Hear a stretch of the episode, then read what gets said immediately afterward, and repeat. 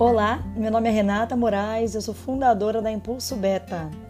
Em abril, quando vivíamos os primeiros momentos da crise gerada pelo coronavírus e estávamos nós e o mundo inteiro em isolamento social, lançamos com vocês uma série de discussões no Gendercast. Nosso time de especialistas uma série de profissionais de peso estiveram nesse espaço conversando sobre o impacto do Covid em assuntos diversos: a equidade de gênero em casa, os esforços por mais diversidade e inclusão nas empresas, parentalidade e carreira, empreendedorismo, igualdade racial e étnica, violência doméstica, entre outros temas. Nesse último episódio, a minha proposta é fazer com você um balanço das transformações que nós estamos vivendo no mundo do trabalho após esses seis meses de uma situação que nos provocou a revisar diferentes aspectos das nossas vidas. Num primeiro momento, quando o mundo pareceu parar por conta dessa pandemia, nós da Impulso Beta tivemos receio de que, diante de uma crise dessas proporções, as empresas dessem passos atrás em relação a uma série de conquistas no ambiente de trabalho. Essas conquistas que parecem não serem tão essenciais para a sobrevivência de curto prazo do negócio, né? E quando a gente fala das estratégias de promoção de diversidade e inclusão, elas estariam nesse bolo. Mas passados seis meses, a nossa análise é de que a pandemia acelerou uma série de processos de reflexão, de mudanças necessárias que já estavam em curso, que já eram muito importantes. Numa mentoria recente que eu tive a oportunidade de fazer com a empresária Luísa Helena Trajano, eu saí otimista. A Luísa viu a sua empresa, Magazine Luiza, ser uma das companhias brasileiras que mais se valorizou na Bolsa de Valores esse ano. E para ela, até recentemente, muitas ações ligadas a clima organizacional, à diversidade, eram vistas como acessório. Nas suas palavras, né, de uma maneira muito informal e simples, ela definiu como unhas que podiam ser cortadas a qualquer hora. Mas para ela, esses tempos realmente ficaram para trás para os negócios, para aqueles que são bem geridos, né? Aquelas empresas que buscam estar em linha com os processos que o mercado está pedindo. E acreditar nisso é um sopro de esperança, né? Esperança de que mais oportunidades, melhores experiências de trabalho para pessoas profissionais de diferentes carreiras estão por vir. E eu faço aqui o meu meia-culpa. Vou seguir essa conversa atentando para o fato de que as transformações que nós vamos discutir são as que estão principalmente acontecendo no mundo corporativo. E quando a gente fala isso, a gente está se referindo a uma parcela restrita de pessoas que têm acesso ao emprego formal em alguns setores da economia, empresas de um determinado porte. Esse é o universo que nós navegamos no Impulso Beta, que nos é familiar e que, embora represente uma parte pequena do universo profissional no Brasil, é uma parcela que gera novas práticas, que inspira o mercado de trabalho como um todo. Bom, mas por que será que a gente foi capaz de acelerar tantas mudanças no mundo corporativo nos últimos meses? E aqui eu compartilho com vocês uma série de fatores que a gente tem pensado muito aqui no nosso time. Primeiro deles, a gente se deu conta de que o Brasil é o país das pequenas e médias empresas, que concentram 60% dos empregos. A gente precisa atender, suportar, aprimorar o que essas empresas estão fazendo. Outra questão que não é novidade para ninguém, a gente só parou para pensar ainda mais nisso, né? E com um pouco mais de vontade de resolver essa questão. A gente tem uma sociedade que é líder em desigualdade social, com 13 milhões de pessoas vivendo em favelas é bem difícil né, falar de equilíbrio fiscal, políticas econômicas liberais que animam o empresariado, sem se confrontar com a realidade nua e crua das mais de 60 milhões de pessoas pedindo auxílio emergencial para sobreviver. Uma parcela dessas pessoas estava na base da pirâmide da hierarquia do mundo corporativo. Outro ponto é que as nossas famílias, as nossas vidas pessoais vieram à tona, ou melhor, vieram para frente da tela do Zoom interromper as nossas reuniões. E a gente precisa falar de parentalidade, de equilíbrio entre carreira e vida pessoal de uma maneira mais transparente. Nós fomos capazes de quebrar o tabu do tal do home office. Ao menos uma grande parte de nós, né? Quem ainda não fez essa mudança está em setores da economia que talvez permitam menos mobilidade ou ainda apegado a práticas de gestão que buscam comando e controle dos seus times, né? E por fim, a gente surtou. E muitos de nós começaram a sofrer ou passaram a sofrer ainda mais com problemas de saúde mental. Depressão, ansiedade, crises do pânico e burnout se tornaram temas ainda mais populares, agora em conversas do Zoom ou em mesas do bar com pessoas vestidas de máscara. Mas falar sobre isso é importante nesse mês de setembro, né?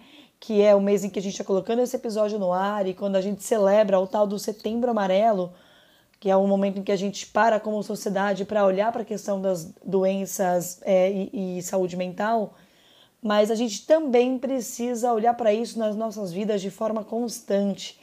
Esse é um chamado que não aguenta mais esperar. E o mundo corporativo? O que fez com todas essas reflexões? Primeiro é que ganhou muita força um termo que quase ninguém conhecia há pouco tempo atrás ESG. A sigla em inglês representa as preocupações ambientais, sociais e de governança corporativa das empresas. Nos anos 90, começou uma grande preocupação com o impacto ambiental das empresas e isso chegou até as bolsas de valores, que passaram a olhar com atenção as companhias chamadas de sustentáveis. Com o ESG, outros temas começaram a ganhar a mesma atenção do mercado. Os temas que estão dentro do social envolvem, por exemplo, a maneira como as companhias se relacionam com os seus colaboradores e com as comunidades que interagem. E dentro disso, a gente está falando de pautas como diversidade, clima organizacional, o quanto os nossos ambientes de trabalho são saudáveis. Quando a gente fala de governança, a gente precisa olhar para a representatividade de diferentes grupos sociais nos boards, nos espaços supremos ali, né, de tomada de decisão dos negócios e na transparência de gestão dos negócios, especialmente os negócios de capital aberto. E para comprovar que essa pauta de fato tem se tornado estratégica mesmo para as empresas, a gente tem algumas empresas que estão se movimentando bem rapidamente em investir nesse tal ESG. O Itaú, o maior banco privado do país, lançou em agosto um fundo de mais de um bilhão de reais para investir em empresas com bons indicadores de ESG. Essa cifra quase triplica os investimentos que já existem no Brasil de maneira explícita, né, nesses, nas empresas que investem nessas pautas. A XP criou uma área com status de diretoria liderada por uma sócia para tratar questões ESG. Além disso, em setembro, eles destinaram um fundo apenas a ações de empresas com alta participação de mulheres na liderança. Não bastasse isso, parte da renda do fundo vai ser destinada a um projeto social de empoderamento de mulheres em situações de vulnerabilidade. Esses são dois dos nossos parceiros de negócio que se movimentaram rapidamente. E o que tem por trás, né, gente, dessas ações de XP e Itaú? E o que eu digo é entendimento de que a responsabilidade social das empresas vai ser cobrada agora num outro nível. E a percepção de que, de fato, as empresas que se saem melhor em momentos como esse que estamos vivendo são as empresas que cuidam bem desses pilares tratados pelo termo ESG. Outra grande transformação está sendo a adoção do home office no médio prazo. Várias empresas perceberam que os resultados de negócio não caíram, em algumas delas eles até melhoraram e por isso estão revisando as suas práticas de mobilidade de maneira permanente. Uma pesquisa que acaba de ser publicada em agosto pela consultoria Robert Half constatou que os profissionais não querem mais enxergar o home office como benefício, mas sim como modelo de trabalho. Essa pesquisa ouviu mais de 600 brasileiros e mais de 60% das pessoas disseram que não gostariam de trabalhar numa empresa sem nenhuma política de home office. Ou seja, a atratividade de talentos vai passar também por isso a partir de agora. Algumas empresas vão migrar para o modelo de trabalho remoto prioritário, em que os encontros só acontecem em momentos críticos e especiais. Isso permite iniciativas que podem inclusive ampliar o pool de talentos da empresa, que podem agora recrutar pessoas de diferentes regiões do mundo. Foi o que fez a Stefanini, uma multinacional brasileira de tecnologia que lançou o programa de recrutamento Stefanini Everywhere, para atrair pessoas talentosas de qualquer região do planeta.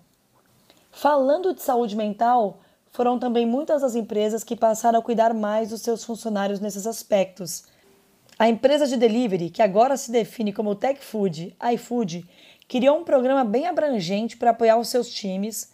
A mineradora Vale fez uma abrangente programação de webinar sobre diversos temas para melhorar o bem-estar dos seus empregados. Ficou claro para as empresas que saúde, e em especial nesse momento a saúde mental, é ponto crítico para o sucesso dos negócios. E por fim, esse período de pandemia foi acompanhado por crises econômicas, sociais, políticas e pessoas do mundo inteiro assumiram posturas mais críticas com o estado das coisas até então. Vale a gente destacar como o combate ao racismo precisou ser amplificado dentro das empresas e na sociedade, né, de maneira geral, após a repercussão das manifestações pela violência sofrida pelo George Floyd nos Estados Unidos. E essas movimentações motivaram uma série de protestos em diferentes regiões do mundo, também no Brasil. Muitas grandes empresas se viram diante da necessidade de dar uma resposta à sociedade.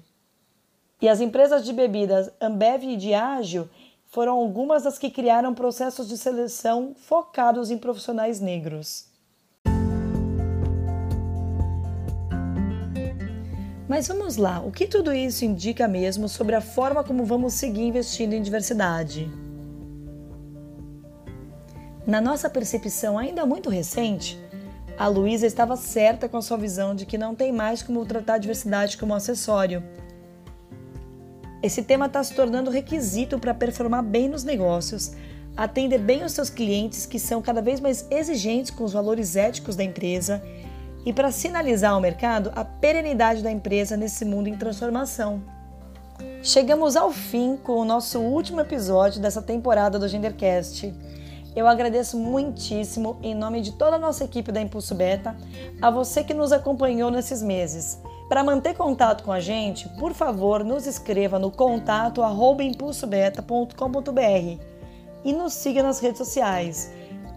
Desejamos que a sua vida pós-pandemia seja melhor e que você também possa ser protagonista de muitas transformações necessárias. Um grande abraço!